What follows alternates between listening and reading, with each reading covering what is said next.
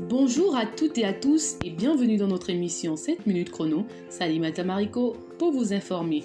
Dans l'actualité ce soir, le Mali dans un geste d'apaisement, les autorités libèrent les leaders de la protestation malienne qui réclament un changement de pouvoir. Depuis le 10 juillet dernier, les manifestants dont plusieurs leaders du mouvement dès du 5 juin sont sortis dans la capitale.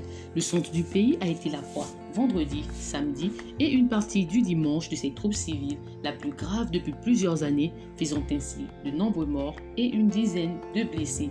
Avec nous pour en parler, Aminata Traoré, étudiante et analyste politique, est parmi nous. Aminata, bonjour et merci d'avoir répondu à notre invitation. Alors la pression reste forte pour M. Keita qui focalise la colère et dont la contestation réclame le départ.